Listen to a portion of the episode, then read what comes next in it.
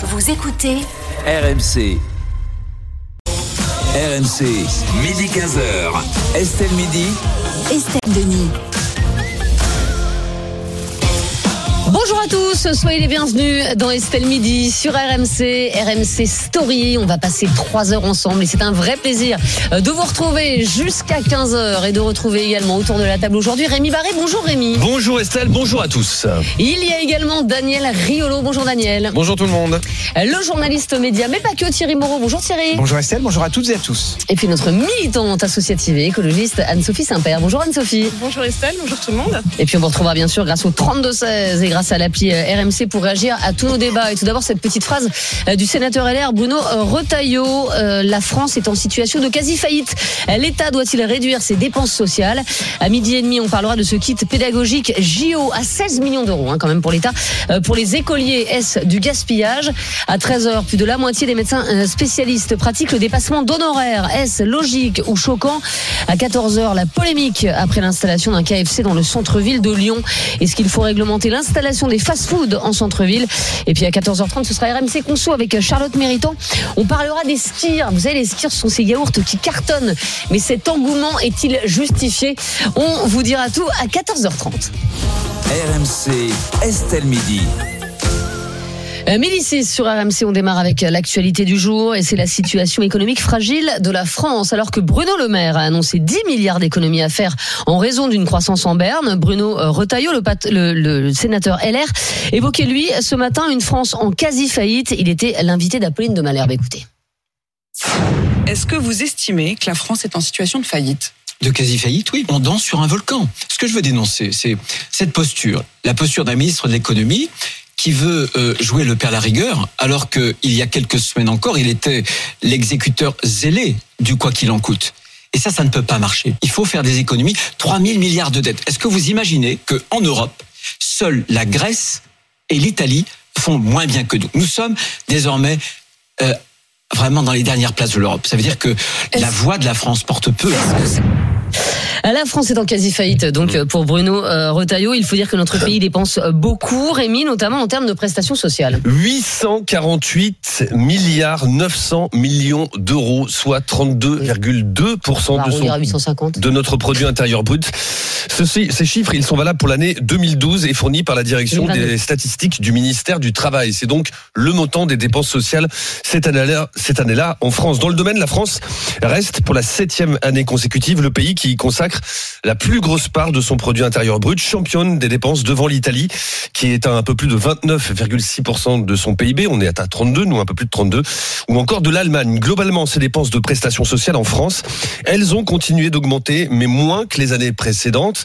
Elles étaient en hausse de 1,7% en France en 2022 contre 2,6% en 2021. Les prestations françaises s'élèvent en moyenne à 12 550 euros annuels par habitant. Voilà ce que verse en moyenne, c'est une moyenne évidemment, chaque habitant chaque année pour ses prestations sociales, principalement liées aux dépenses pour les retraites, pour le minimum vieillesse, la prévoyance, ou encore au risque de santé. Et dans le même temps, on vient de l'entendre, en matière de déficit public, la France fait figure effectivement de mauvais élèves. En 2024, et d'après l'INSEE, le poids de la dette de la France dépassera les 3 000 milliards d'euros. C'est le troisième euh, pays le plus endetté de l'Union européenne, après la Grèce et après l'Italie. Alors la France doit-elle réduire ses dépenses sociales? Daniel Riolo Ah, les augmenter, ça semble un petit peu compliqué. Oui, Donc on pourrait dire qu'à contrario, mais- euh, voilà, euh, on pourrait dire qu'un contrario, il faut les baisser. Mais moi, je suis pas pour a priori que des aides on les baisse. Il doit forcément y avoir des gens qui en ont besoin, et donc les gens qui en ont besoin, il faut les aider. Après, dans la lecture de tous ces chiffres. Bon alors que le constat euh, soit qu'on est numéro un, euh, bon c'est très bien, on le sait depuis des années. Mais sauf que dans le même temps, on entend beaucoup que ça va pas. On regarde où vont ces dépenses, elles vont beaucoup dans tout ce qui touche euh, de près ou de loin, on pourrait appeler ça le médical. C'est ça. hein, Ouais. C'est essentiellement la santé, vieillesse on va dire, et, on va et dire- la santé. Ouais, on va aller santé. Mm. On va en faire un terme générique. Parce que dans le même temps, si on regarde de plus près, par exemple pour euh, euh, ce qui sont les aides famille, emploi, pauvreté, logement, où il y aurait également une justification à aider les gens, là on est on est bien, mais on n'est pas des champions euh, toutes catégories comme quand on prend le, le chiffre global. Euh, pour tout ce qui est euh, santé, là, enfin, 12 500 par an par habitant, je trouve que c'est- c'est c'est c'est Santé dingue. vieillesse. Santé vieillesse, oui, Ouais. c'est ça. Oui, La prestation santé, j'ai- voulu faire ça. sociale. T'as t'as compris que c'est bien sûr. C'est les prestations sociales. c'est vachement important. Et donc, quand on regarde ça, on dit, mais alors, euh, où où est-ce qu'il est le problème? Si on veut pas les baisser, parce que les, les gens, je, je le répète, on veut continuer à, à ce qu'ils soient aidés. On en revient à ce qu'on dit très souvent, c'est comment on, on utilise cet argent. Parce que après, moi, l'hôpital, tout ce qui est santé, tout ce qui est vieillesse, bah, on se dit bon alors si les vieux on les met dans les établissements privés bon bah là ça va pas du tout parce qu'on a eu plein de scandales. Euh, dans le public bon on n'a pas les moyens parce qu'il y a toujours une affaire de moyens et à chaque fois qu'on a un problème on dit euh, c'est une affaire de moyens. Mais on donne quand même énormément d'argent.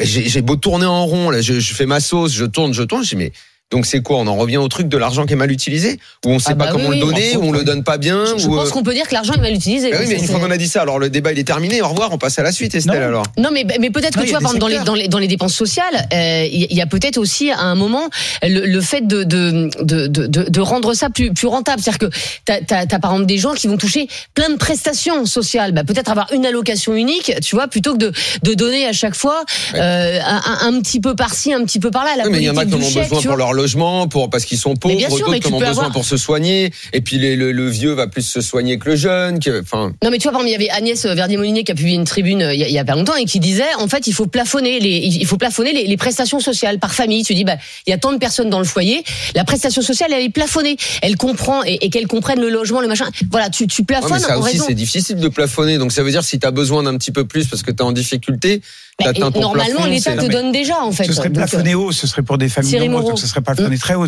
Enfin, c'est ce que propose en tout cas Agnès Verdier-Molinier. Mais pour revenir à ce que tu disais, ça ne risque pas de baisser parce que on va avoir de plus en plus de personnes âgées et donc Bah le poste vieillesse Bah va oui. augmenter de plus en plus. Mhm. Non, je pense que si l'État veut, alors d'abord effectivement on est en quasi faillite, ça c'est clair. Enfin, Fillon l'avait dit en son temps et beaucoup de gens l'ont déjà dit euh, euh, par le passé. Mais Monsieur Retailleau, il est quand même aussi responsable des 40, de- enfin en partie responsable d'une partie des 40 dernières années de gestion de l'État. Or aujourd'hui, la gestion de l'État, on pourrait quand même peut-être s'intéresser au train de vie de l'État. On a 1200 agences d'État, 1200 agences d'État. On a 8, 387 euh, organes consultatifs. Mais oui, Est-ce qu'on peut pas Ah, faire bah un alors, peu de là, toi, ménage t'es en de ce train de parler de comment euh, récupérer des sous. oui, Bah moi oui. je pense qu'il faut pas toucher au social parce qu'effectivement, comme tu l'as dit, c'est des gens qui en ont besoin. Bah, en sûr. revanche, sur le, le, le train de vie de l'État et les dépenses de l'État, je pense qu'il y a du travail à faire. Les niches fiscales, c'est 40 milliards avec une effi- de- de- d'euros par an avec une efficacité que, que la Cour des comptes d'ailleurs a relevé en disant que certaines étaient totalement inefficaces. Une niche fiscale, normalement, on donne un avantage pour susciter, en gros, on mise un euro pour que ça rapporte à l'État un petit peu plus, en tout cas à l'économie, etc. L'efficacité de ces niches fiscales, il y en a 467 en France. Peut-être qu'on peut faire un petit peu de ménage dans ces niches fiscales. Les aides aux entreprises, 150 milliards d'euros Mm. par an, sans, contre, sans contrepartie. C'est-à-dire qu'on on, on donne de l'argent quelquefois aux entreprises qui délocalisent en Roumanie, qui délocalisent. Pas de contrepartie. Euh, la formation professionnelle, des dizaines de milliards. Ah, Là ça, aussi. ça commence à être rénové. Enfin, Oui, c'est enfin, vrai. on va devoir payer un petit peu pour faire une formation. euh, Mais moi, je pense plutôt à l'argent investi par l'État et co-géré par les syndicats. Enfin, il y a aussi un- un- une belle fourmilière à, à- à secouer là. Non, je pense que le- si on doit faire des économies, c'est pas sur le social, c'est sur toutes ces choses-là pour réduire le train de vie de l'État. Euh, Est-ce que finalement aussi, euh, Anne-Sophie, euh, on peut pas dire que si les salaires étaient étaient plus hauts, il y aurait aussi moins de, de dépenses sociales? Voilà, si, si on poussait un peu plus peut-être les, les, gens au travail, bah, t'a- t'aurais moins de dépenses sociales qui en découleraient. Il y aurait aussi plus d'argent pour l'État. En fait, l'idée c'est que, l'État ne fait pas suffisamment, peut-être aussi pour que pour que les gens euh, travaillent et donc euh, aient besoin de moins de dépenses sociales. Bah, Évidemment, si les salaires sont plus hauts, on a moins besoin d'aide pour payer son logement ou d'autres dépenses. Euh, ensuite, moi, je suis assez d'accord avec ce qui vient d'être dit, c'est-à-dire qu'on peut pas regarder un budget uniquement à l'aune des dépenses sociales. Par ailleurs, les dépenses sociales, si on coupe, ça peut aussi avoir un coût à terme, notamment sur la question de la santé. Euh, moins bien soigné à terme, ça peut avoir un coût pour la société. Euh, en revanche, bah, il y a énormément d'autres dépenses qu'on peut regarder. Thierry les a mentionnées hein, sur sur les aides aux entreprises. Parce que par exemple, je suis pas forcément pour les aides sociales, l'allocation unique, parce que je pense que c'est très important de regarder les situations individuelles euh, pour avoir des aides vraiment ciblées. Mais pour les Non, entreprises, il faudrait. individu- elle serait individuelle. Simplement, c'est en fonction une seule enveloppe C'est ça. pour chaque foyer. Mm. Mais en C'est-à-dire qu'on on fait plus d'aide au logement, Ouais, aux- pas de- on, on- on fait une aide Voilà. qu'on calcule évidemment individuellement, mais qui serait rassemblée sous un seul. Parce que là, il y a un magma. Excuse-moi, mais quand tu vois le coût du leasing social, l'État donne file quand même 13 000 euros par voiture. Non, Mais en tout cas, c'était pas tellement mon propos. Moi, je voulais revenir sur le fait de bien euh, calculer les montants d'aide et notamment pour les aides aux entreprises, parce qu'il y a des petites entreprises qui en ont besoin. Bien sûr. Il y en a des très grosses voilà. qui n'en ont pas besoin. Et quand on regarde le CICE qui a été distribué de la même manière aux petits et aux gros, bah ça, ça impose problème. Donc, en fait, dans les d'autres dépenses, il y a plein de choses à aller regarder. Et puis, par ailleurs, il y a la question des recettes, parce qu'il y a aussi des cadeaux fiscaux qui ont été faits, qui ont fait baisser les retraites, la flat tax sur les sur le sur le capital. En fait, vous payez, vous pouvez payer le même taux sur votre euh, sur votre PEL que sur quelqu'un qui a un énorme capital. C'est problématique. Donc, en fait, un budget d'État, c'est très compliqué. Il y a plein de choses à regarder. Euh, je voudrais donner un contre-exemple parce que euh, en Europe, je suis allée regarder.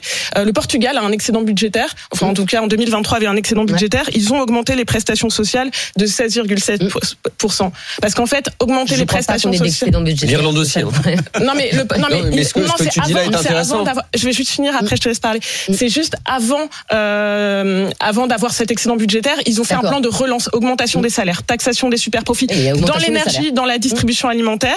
Et en fait parce qu'en fait pour avoir une relance économique, il faut aussi que les gens ils puissent co- ils puissent consommer. Si on coupe les aides sociales, les gens ils se retrouvent en difficulté, ils consomment moins et on est dans une boucle vers le bas quoi. Oui, je crois que malheureusement, de toute façon, les, les gens n'ont plus beaucoup pour consommer euh, euh, en ce moment. Donc ça veut dire que ce que tu dis, c'est qu'on peut être capable de mieux euh, gérer le budget. C'est-à-dire qu'on n'est pas obligé de couper dans la dépense sociale, dans on va dire dans l'aide qu'on donne Mm. aux gens. Euh, on n'est pas obligé fait. de baisser pour euh, avoir un budget qui, qui tient la route. Quoi. Bah justement, euh, Mais ce que je comprends pas, c'est des qu'il y a quand même une tonne de gens soi-disant Eh compétents qui, ont, qui sont Ah bah défilés à la tête de l'État ces dernières aurons- années, non Nous aurons dans un instant, et tu vas l'adorer, Jean-Philippe Delsol, qu'on a Des très mecs souvent plus à gauche, des mecs plus à droite, des mecs plus au milieu. taisez-vous, qui nous donnera des fou, solutions. Mais avant, je voudrais qu'on prenne Philippe en ligne, euh, qui est euh, retraité, qui était euh, boucher intérimaire et qui nous appelle de Trèbes, dans l'Aude. Bonjour euh, Philippe. Bonjour Estelle, euh, comment dirais-je, retraité intérimaire euh, encore actif. Hein. Ah oui, d'accord. euh, Retraité Ouais. actif, oui, bah, c'est un concept. Euh, Philippe, est-ce que vous trouvez que, que l'État donne trop en prestations sociales ou est-ce que c'est son rôle, justement, à l'État? Ah, mais il y a, oui, après, je, vraiment d'accord avec ce qui vient d'être dit avant, mais par contre, oui, on devrait un peu plus cibler et aider un peu plus les gens qui travaillent pour remettre les gens au travail. Juste une anecdote en aparté, il y a 15 jours, je suis allé dans un magasin, c'est le patron qui nous a livré parce que ces deux employés, le camion était trop chargé, sont partis, ils n'ont pas voulu livrer. On en Ah. est là. On en est là. À un moment donné, il faut aider les gens qui travaillent. Et peut-être qu'on mettra les Il y a gens... la prime d'activité, hein, Philippe, pour ça. Non, mais non, non, non, non, c'est pas une prime d'activité. C'est euh, bon, il est peut-être enfin un certain la touche, mais non, non, il faut aider les gens différemment. Avec, euh, comment dirais-je, pour l'énergie, il faut aider les gens, mais qui travaillent, pas les gens. Il y a des, euh, les, des- des- euh, comment dire, euh, pardon, comment dirais-je, Monsieur Macron disait, euh, ça coûte un pognon de dingue et ça ne sert à rien. Et on le voit, il y a toujours des gens dans la misère, il y a toujours des gens encore Ouais. plus pauvres. Et euh, Ouais, mais s'il n'y avait, avait pas de dépenses sociales, ces, ces gens pauvres seraient encore plus pauvres. Oui, oui, non, non, mais peut-être que ces gens pauvres, peut-être iraient euh, au travail, parce qu'on en connaît beaucoup, on en connaît tous, qui passent leur journée à rien faire et ils touchent toutes les aides possibles Oui, moi, j'en connais pas beaucoup, Et ça, mais- euh, vous en connaissez Il faut Bah non, j'en dans la connais pas. réalité.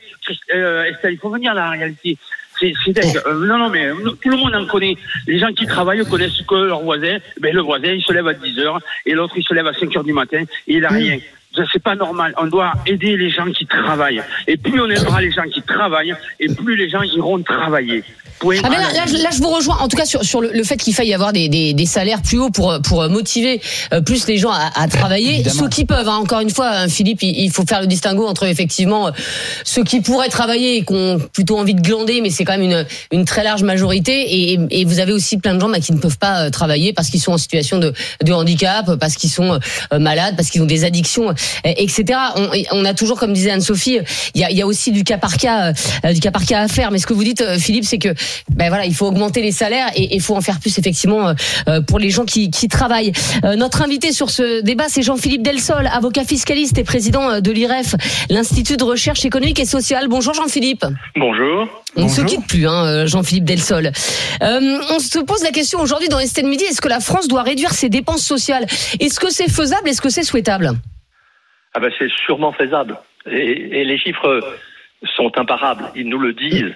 Pourquoi ils nous le disent? Ben Parce que des pays comparables, c'est-à-dire des pays aussi développés que nous, dans lesquels les soins, les retraites sont de la même qualité que les nôtres, voire supérieures, dépensent moins. Alors, pourquoi? Regardez, nous, on dépense, je donne les chiffres de l'INSEE, hein, comme ça, c'est pas qu'on... Enfin, on peut toujours discuter des chiffres, mais disons, en comparaison, c'est toujours la même chose. L'INSEE nous dit, dépenses sociales, alors on va prendre avant Covid, comme Ouais. ça, il n'y a pas de débat sur ce qu'on a mis dans la Mhm. Covid et tout, ou ce qui reste. Euh, donc 2019, dépenses sociales 34% du PIB en France. Ouais. Et dans ces pays comparables, j'en prends deux. En Allemagne, aux Pays-Bas, 29%. Il y a 5 points d'écart. 5 points d'écart, c'est beaucoup, beaucoup d'argent. Hein. euh, c'est plus que l'impôt sur le revenu, c'est enfin, le montant de la TVA, enfin, etc. Donc c'est beaucoup. Euh, et, ça, alors pourquoi? Ben, Pourquoi? Parce que en fait, en France, tout passe par la moulinette du public et ça coûte très cher. On prélève, on traite, on traite souvent pas très bien, on redistribue, ça coûte très très cher.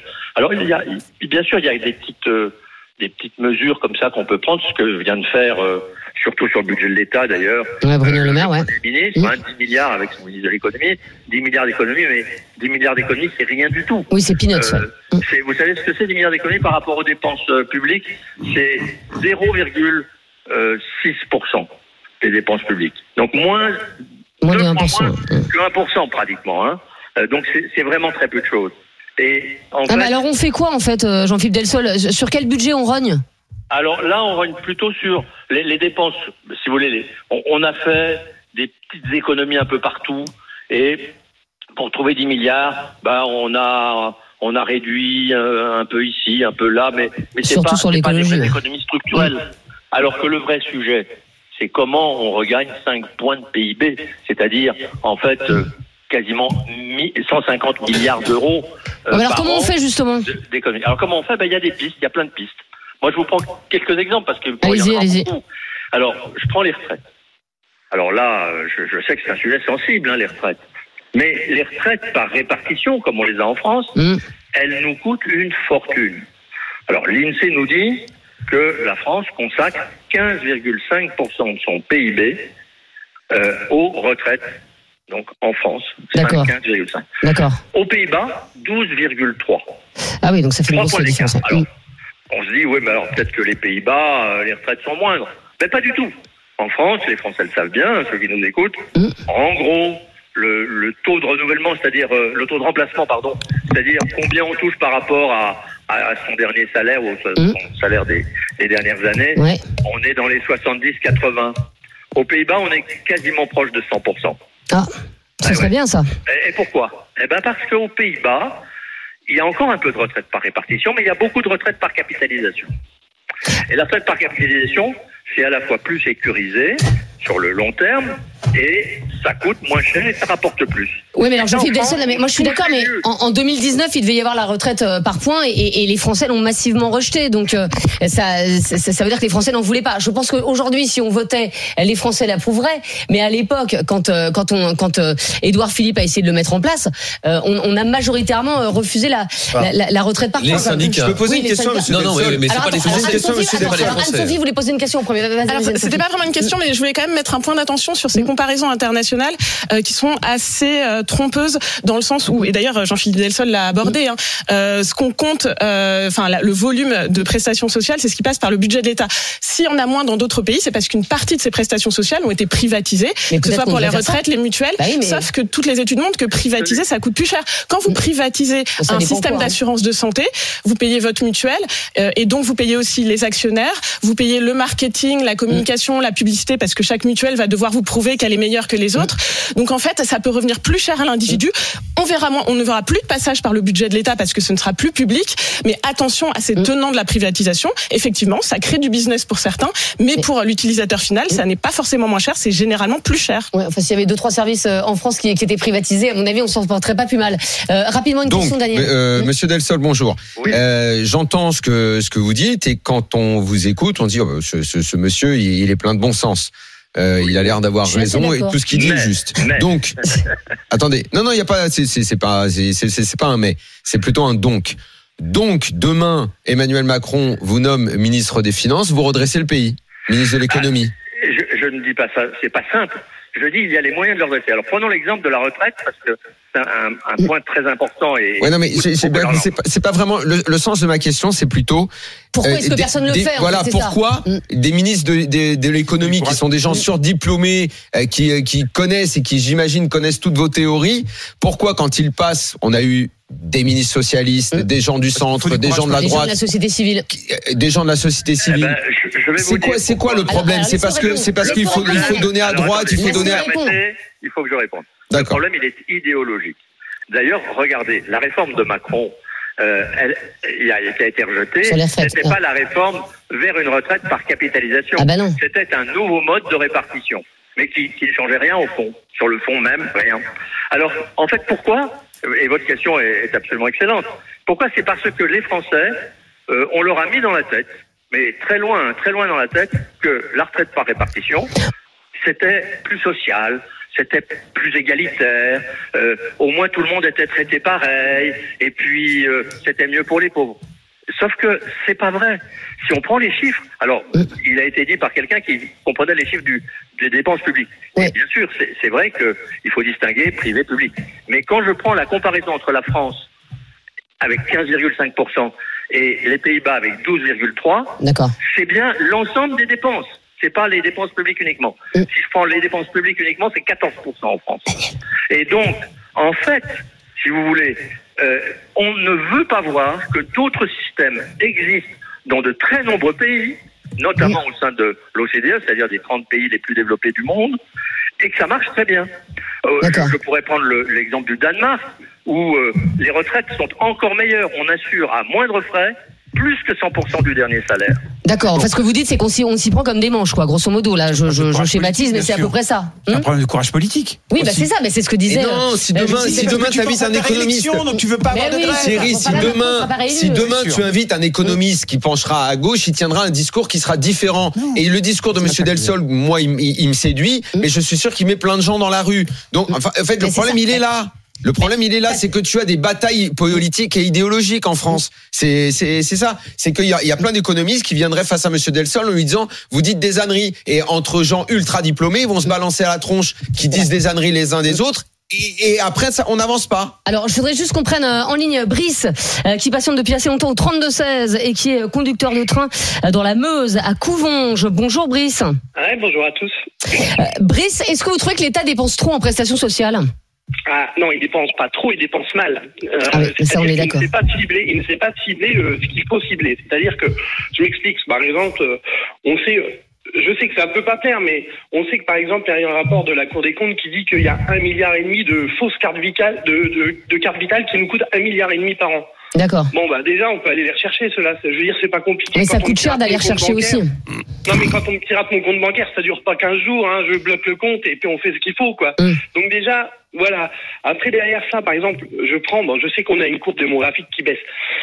Mais je pense que quand vous faites plus de trois enfants, eh ben c'est que vous avez les moyens d'assumer. Voilà. Bah, euh, et, et vous coupez les allocs euh, pour ceux qui ont plus de trois enfants? Ça me paraît, euh, ça, ça- ça Bah me paraît délicat quand même. toujours pour trois enfants. Mais si vous en faites plus de trois à un moment, eh, c'est que vous pouvez les assumer quand même. Bah oui, mais, enfin, on Je- est- mais encore heureux qu'il y ait des familles qui fassent euh, aujourd'hui euh, plus de trois enfants parce que je sais pas comment Ah on s'en bah, sortirait sinon. bah, je- moi, et je- elles sont de moins en moins nombreuses, Brice. Bah oui, mais je, je, veux bien faire des gosses, mais l'avenir il est pas glorieux, donc euh, pour faut se poser la question comme ça. Pourquoi les gens ne mais enfin, si plus personne fait d'enfants, je vous assure que no- no- je sais pas qui va payer leur retraite. Hein. Euh, je, peux, je peux vous dire que de toute façon, les entreprises font tout pour se passer. Nous, j'ai entendu euh, tout à l'heure, il parlait euh, du CICE, je ne sais plus comment c'était, monsieur. Euh, euh, euh, par exemple, quand on verse du CICE et que c'est des entreprises qui vont vous mettre, euh, je sais pas, je vais vous dire, allez, euh, il y a un magasin qui met des caisses automatiques, qui profite du CICE pour enlever des gens dans Ah, le boulot, eh ben, eh ben, on leur donne plus. Et Il n'y a plus de CICE hein, depuis trois ça Oui, s'est voilà. non, mais ce que vous voulez dire, c'est qu'effectivement, c'est c'est ce que disait Anne-Sophie Saint-Père, c'est-à-dire qu'en fait, il y a des entreprises qui abusent, il y a des particuliers qui abusent, et, et c'est vrai que si C'est déjà. des gros montants les entreprises, Bah, c'est bien ça. sûr. Bah, évidemment, Oui, c'est- il y a énormément d'entreprises. Et effectivement, si on commençait à, à couper euh, dans, dans, dans- dans ces budgets, ce serait bien. Mais en revanche, euh, stopper les allocations à trois enfants, je, je pense que c'est c'est compliqué. Et de toute façon, encore une fois, c'est pas ce qui nous coûte cher, parce que des familles de plus de trois enfants, euh, bah moi, j'en connais pas beaucoup, et il y en a pas énormément en, France, et c'est de, c'est de, de plus en sont plus rares. Mais merci en tout cas, Brice, d'avoir été euh, avec nous. Euh, la tonalité euh, des messages sur l'application euh, RMC, quel était le Rémi? En général, et ça, ça reflète le, le- le résultat de la consultation que je vais vous donner dans un instant, il faut baisser les pensions de retraite, premier poste de dépenses sociales de l'État, Oh bah, baisser en non, général les Ah bah dépenses non. sociales de l'État. Voilà ce que nous dit Julien. Et à la question de savoir s'il faut baisser les dépenses sociales, je rappelle que les pensions de retraite, c'est le premier poste de dépense. Enfin, on a cotisé quand même. Oui, ben c'est oui pour 72% de ceux qui sont prononcés sur nos réseaux sociaux. Alors, à mon avis, euh, les gens ne parlaient pas des pensions de retraite. Euh, Je sais pas de quoi ils parlent alors. Ce que ça, ce que ça représente et com- comment ils sont impactés, je pense qu'ils répondront Oui. différemment. C'est ça. Si tu demandes aux gens individuellement, est-ce que vous avez envie qu'on vous baisse vos, vos, vos pensions de retraite, retraite. Je suis pas sûr qu'on aurait le même, le même chiffre dans ce, dans ce sondage. Tiens, on, on va parler d'argent encore euh, dans un, dans un instant euh, dans Estelle Midi avec euh, un kit JO, un kit pédagogique qui a été euh, distribué euh, aux, aux écoliers. Euh, Ça nous coûte 16 millions d'euros euh, ce kit. Est-ce du gaspillage Eh bien, écoutez, on en parle avec vous dans un instant dans Estelle Midi. À tout de suite. RMC, midi 15h. Estelle Midi. Estelle Denis.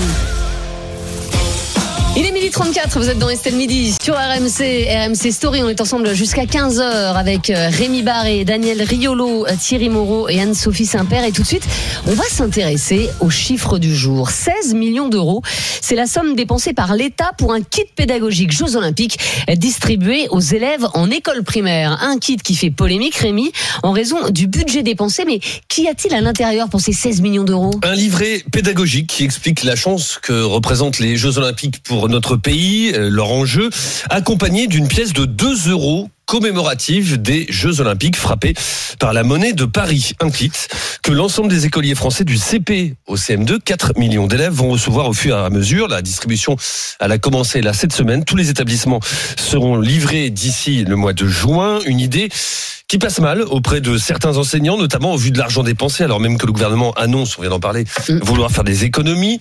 Un mail d'information officielle a finalement été envoyé par le ministère de l'Éducation de l'Éducation nationale pour expliquer la démarche, mais le mail il a donc été envoyé après coup.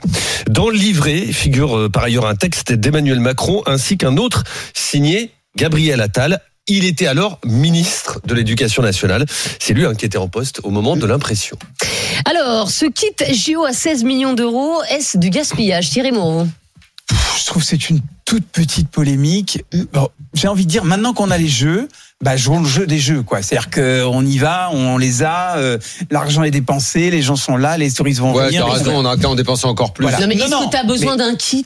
Alors, sensibiliser la jeunesse au fait que qu'on ait les JO en France ne me choque pas. J'ai entendu un, syndicaliste qui dit que c'est de la propagande du président Macron. Non, c'est une opération de com des JO et de l'organisation des JO. Et euh, Mmh. Bah, bah, qui nous coûte supranationale. hein. c'est nous qui la finançons cette Voilà. opération. 16 millions d'euros. De toute façon, il y aurait forcément quelque chose pour sensibiliser les jeunes, donc ça aurait coûté de toute façon un peu d'argent.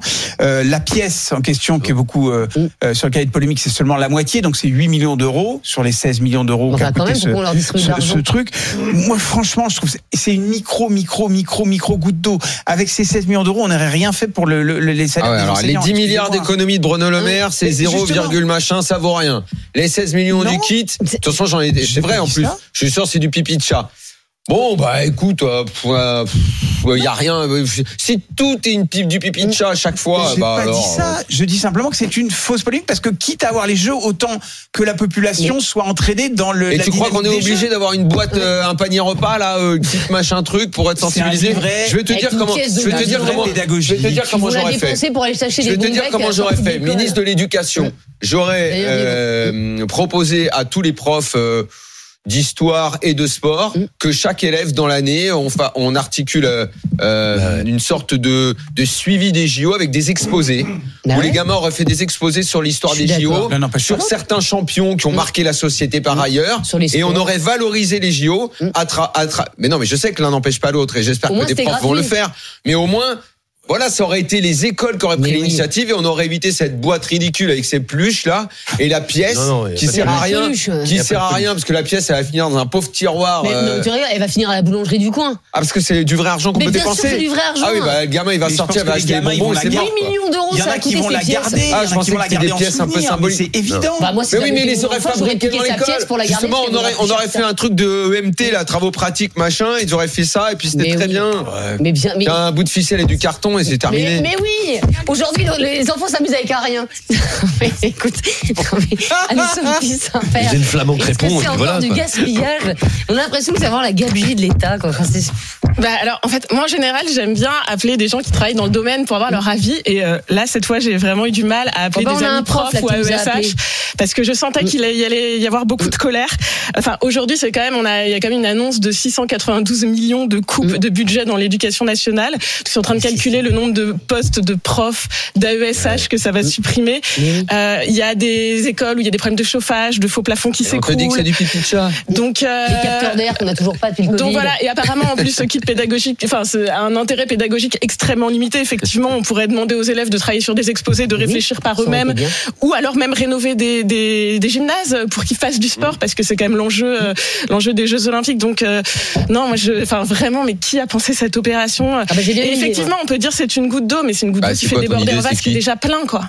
Bah, enfin, euh, Il dit, J'ai bien une idée. bah, euh, c'est c'est nos politiques. Qui veux-tu que ce soit? Ah oui, c'est le Enfin, ministère voilà. l'Éducation C'est le ministère de l'Éducation Avec le nationale. Ça a été validé quand, quand Gabi Attal euh, y était. hein. Bah oui. Absolument. Et, et là, tout le monde était là. Quel grand ministre de l'Éducation, mais on va se rendre compte peut-être dans les mois à venir qu'on est peut-être allé un peu vite. Et il a validé cette besoin. boîte. Bah ouais, Donc c'est une boîte, on va déposer une c'est- boîte là, comme une boîte C'est pique-nique c'est là sur le bureau. qui marche pas et c'est euh, la pièce Avec de la 2 petite euros. peluche pour et la pièce de. C'est quoi les classes C'est maternelle C'est- Il n'y a pas de peluche. CE2. Hein. En plus, C'est juste un livret, un avec pas la peluche. Non, Mais c'est non. c'est un livret avec une pièce de bah 2 alors, euros. s'il n'y a même Et, pas alors, la attends, peluche. et, et comme il y a des pièces de 2 euros à l'intérieur, en fait, parfois, ils sont obligés de les garder dans des endroits spéciaux. Oui. Parce que bien sûr, tu penses bien que sinon, si tu le gardes dans la buanderie euh, du collège, bah, le truc, il va être forcé. Et- Et, et si tu as 150 kits avec, euh, avec des pièces pas de le 2 collège, euros, hein. ça fait 300 C'est balles. Et donc, C'est il CP. va y avoir des cambriolages. Non, mais c'est vraiment la fausse bonne idée, quoi. Qu'est-ce qu'il y a, Rémi? Non, non, parce qu'on parlait de collège, les CCP, c'est pas le M2. collège. Ouais. Ouais. Voilà, et- Mm. exactement. Euh, tu voulais des profs sur ce sujet, bah ça tombe bien. On est avec Fares, euh, qui nous appelle d'Alfortville, dans le Val-de-Marne, et qui est professeur des écoles. Bonjour Fares. Bonjour tout le monde. Et merci beaucoup d'être d'être avec nous. Euh, vous l'avez reçu ce, ce petit kit, euh, Fares? Euh, non, pas encore. Bah, je, en fait, euh, je viens d'être, je viens d'avoir l'information que ce matin en, en écoutant les GG. D'accord. Et vous Et, vous et êtes vous êtes dit. favorable à ce kit ou, ou vous en avez rien à faire? Euh, franchement, on- pas rien à faire, mais je trouve que c'est du gaspillage parce que nous, euh, dans le cadre, on va dire, de l'année olympique, euh, bah, on a déjà mis en place euh, des choses en classe euh, qui parlent des Jeux olympiques. Pour ma part, j'ai une classe de CE1. Ouais. Donc, je leur ai déjà distribué des mini-livrets, je leur fais passer, euh, projeter quelques petites vidéos sur les Jeux Olympiques où on présente des sports, euh, l'histoire des Jeux Olympiques et tout. Donc, du coup, euh, je trouve que c'est vraiment inutile. Surtout quand on nous dit qu'il faut qu'on fasse des économies et tout, euh, on réclame des moyens, on les a pas, mais là, on, on voit qu'ils ont gaspillé 7 millions d'euros. Mm. qui pouvaient servir à autre chose, euh, oui. à rénover euh, des écoles, des gymnases ou même le plus simple en fait, ça aurait été euh, pourquoi euh, rendre, euh, donner la possibilité à euh, certains élèves d'assister aux Jeux Olympiques, surtout quand on voit les prix des places. Mais complètement, vous avez entièrement, en- entièrement raison, Fares. Mais vous avez quand même gagné 2 euros parce que j'imagine que vous aurez vous aussi votre petite pièce dans le dans le kit pédagogique. Bah, je, je pense que ça, bah, bah, je pense que déjà, nous, en parlant avec les élèves tout, tout au long de l'année, euh, bah, je pense que déjà, les élèves, ils vont avoir intérêt à ça, donc ils peuvent demander à leurs parents d'acheter ça. Euh, parce que là, euh, mettre en place euh, une telle mesure sans consultation, en fait, sans concertation avec les ça. syndicats ou les enseignants, donc nous, on est surpris. Moi, ce matin, quand je dis ça, je dis, bah, écoutez, 16 millions d'euros, et après, demain, ils vont nous dire non, mais il faut serrer, serrer la ceinture et tout. Bah, franchement, c'est inutile. Non, mais ça, je comprends parfaitement. Merci beaucoup, Fares, d'avoir été euh, avec nous. Le- mais le pire, c'est que tu vas avoir, ouais, tu vas avoir plein de profs. Ils vont distribuer le kit. Les mômes, qu'est-ce qu'ils vont faire? Mais ils vont, ils vont prendre, ils vont détacher la pièce, puis ils vont jeter le kit à la poubelle. Mais surtout qu'il y a même pas de peluche, comme tu disais, euh, Daniel. Donc en fait, euh, je suis sûr que ça, c'est encore un truc qui sert, euh, qui sert à rien. Olivier est avec nous. Olivier qui nous appelle de l'Hérault, qui est technicien. Bonjour, Olivier. Euh, bonjour Estelle, bonjour à tous. Ouais, et, et- et vous, ça vous rend dingue, hein, ce kit? Ah moi ça me rend totalement dingue, c'est honteux en fait, il y a, y a pas d'autre mot. Euh, dans un pays où on doit faire euh, 10 milliards euh, d'économies, euh, on va euh, gaspiller par-ci, par-là quelques millions, sachant que derrière euh, ces, ces millions, je veux dire, quand on voit les différents budgets qui ont été impactés, là euh, il y a 250 millions qui concernent la police et l'administration pénitentiaire à la veille des JO où on, recrée- enfin, on redoute des attentats terroristes. Enfin, au bout d'un moment, il faut peut-être se poser les bonnes questions. Et pour rebondir sur ce qu'a dit Rémi euh, tout à l'heure, quand on voit euh, la Grèce, alors vous dites que la dette elle est plus importante 50. Ok. Par contre, la dette, au niveau performance économique, ils sont au-dessus de nous. Ils sont à 2,4%. Nous, on est à 0,8. Donc, en, en plus de ça, on est mauvais élèves. On ne sait pas gérer le budget. Enfin, le gouvernement ne sait pas gérer le budget et on dépense cet argent n'importe comment. Comme vous avez dit, la pièce, elle va terminer dans une boulangerie ou dans une bureau de tabac pour acheter des Cela dit, on récupérera la TVA, donc Bah oui, euh, au c'est final, euh, un retour sur investissement, mais je pense que c'est un retour sur investissement peut-être plus important à faire quand on voit ce qu'on donne à l'Europe et ce qu'on récupère derrière. Je pense qu'il y a peut-être plus à jouer là-dessus qu'à jouer sur une pièce de 2 euros bureau de tabac. Donc, mais c'est clairement, c'est délirant, c'est totalement délirant. Bah merci beaucoup euh, Olivier pour euh, pour ce coup de gueule et, et alors ce qui est assez fou c'est que l'argent est interdit à l'école hein, me semble-t-il pour euh, pour les écoliers c'est-à-dire qu'en fait on, on va distribuer 2 euros alors que je, à chaque fois que vous il y a, y a c'est la une des médaille classes souvenir. Il faut pas se dire que c'est 2 euros.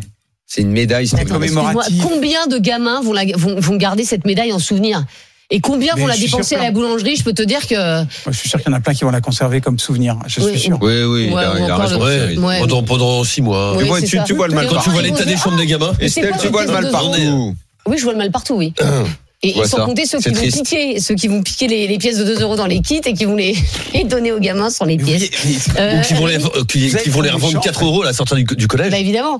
Euh, Comment j'ai ça eu s'appelle, plein les de peluches, déjà, la je- PRMC. Pardon? Non, je me, le nom des peluches m'échappe parce que je les ai en gros plan Les de. les- la dernière fois. Je sais pas, Ah le oui, bah, Les, les farins, les, les, fa- la C'est un truc avec le bonnet phrygien, On va mais trouver. la référence, les mais le nom. Enfin, bref, bon, bah, Les donc, phrygiens sur RMC Non, je pas sais ça. pas. Les fa- Allez, euh, il y a Maude qui nous écrit bonjour à tous. En 1992, pour les JO d'Albertville, j'étais au collège et à cette époque-là, il y avait un concours de dessin qui avait été organisé national pour illustrer les JO. Moi, j'en garde un super souvenir et c'est beaucoup Et plus pour la révolution, pour le bicentenaire, Ah ouais, euh, il fait des dessins ah, euh, il y avait euh, non, ils avaient donné la, ils avaient- fri- le- la frige. La fri- le fri- le- Le oui, les, frige. les friges. Les friges. les friges. Ouais, c'est ça. D'accord.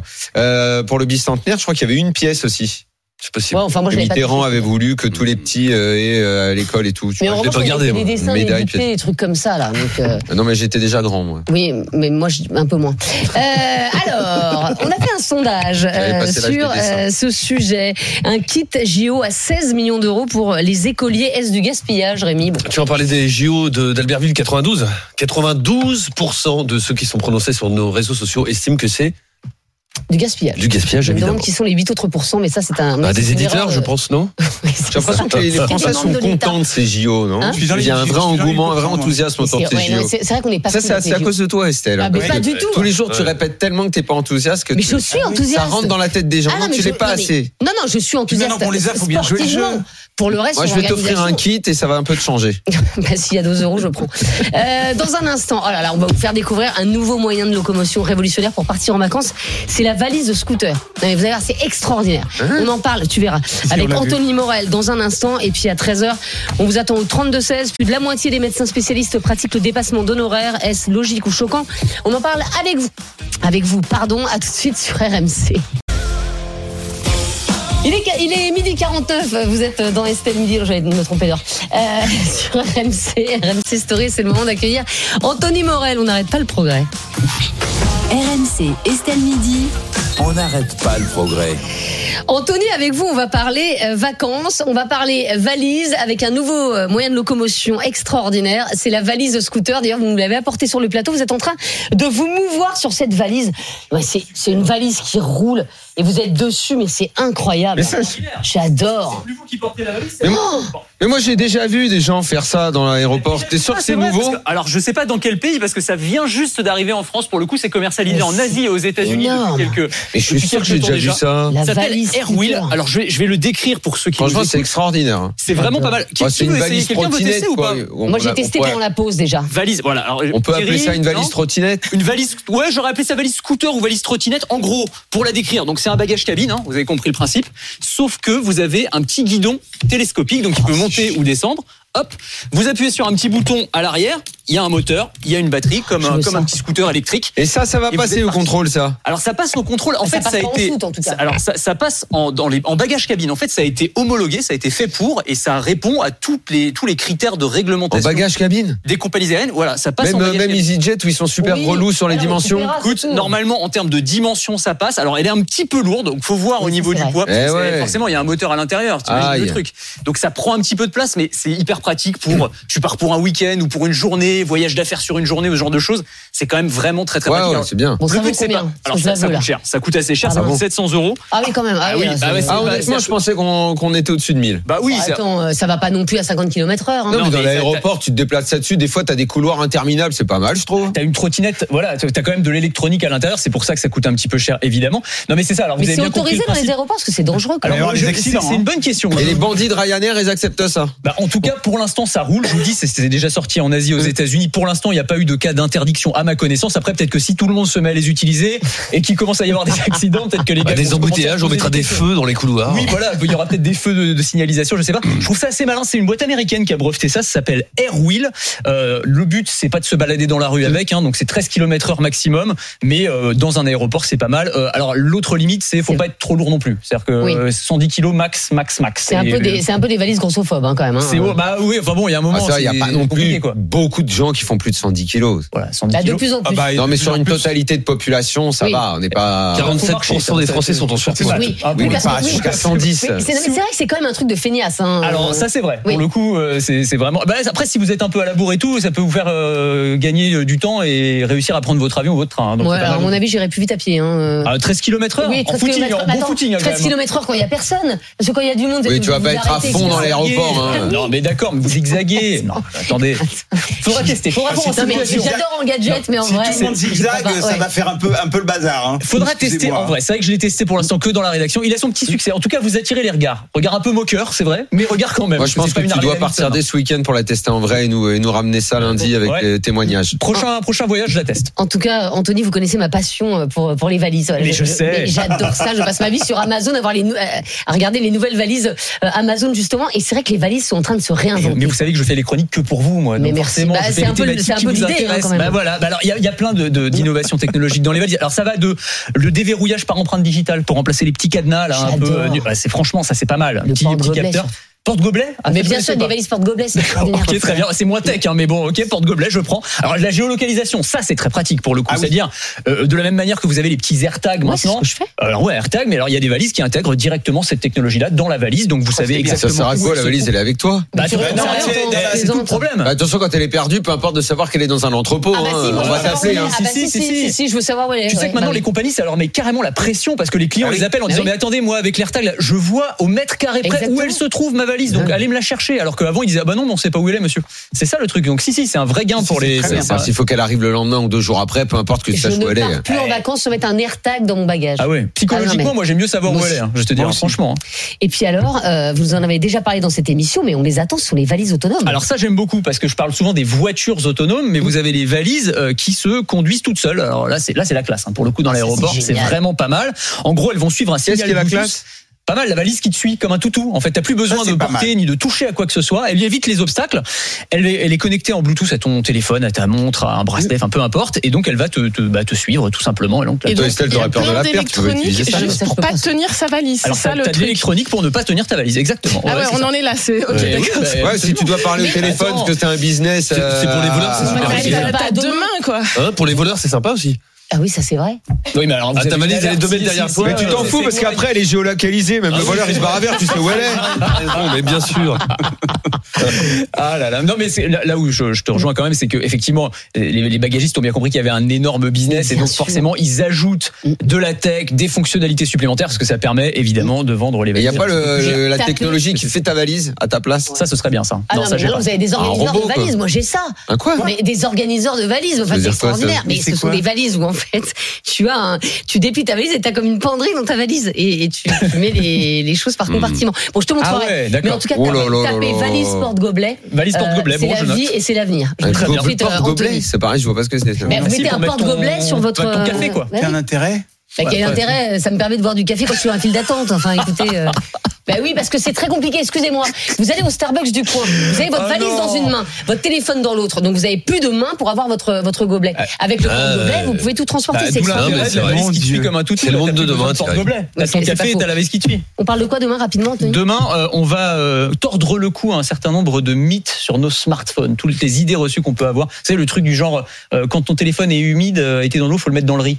Ça c'est faux. Ouais, Moi j'ai fait ça déjà. Bah, faut jamais le, enfin, faut Bah, jamais il, le faire. il est mort derrière. Bah voilà, c'est pour ça. Il y a plein de, il y a plein d'idées comme ça. euh, Ouais, je sais pas dans quel monde vous vivez, parce que moi j'ai jamais entendu cette histoire du riz. Si, Ah, Ah donc c'est moi en fait qui Oui, c'est vis dans un autre monde. Alors Merci beaucoup Anthony Morel, merci d'avoir été avec nous comme chaque jour, midi riz, mais pas 50 dans le riz. euh, dans Estelle Midi en podcast évidemment rmc.fr, l'appli RMC et toutes vos applis de téléchargement. On se retrouve dans un instant euh, dans Estelle Midi pour parler de ces médecins spécialistes qui pratiquent le dépassement d'honoraires. Est-ce logique ou choquant? On vous attend au 32 16. RMC, midi 15h. Estelle Midi.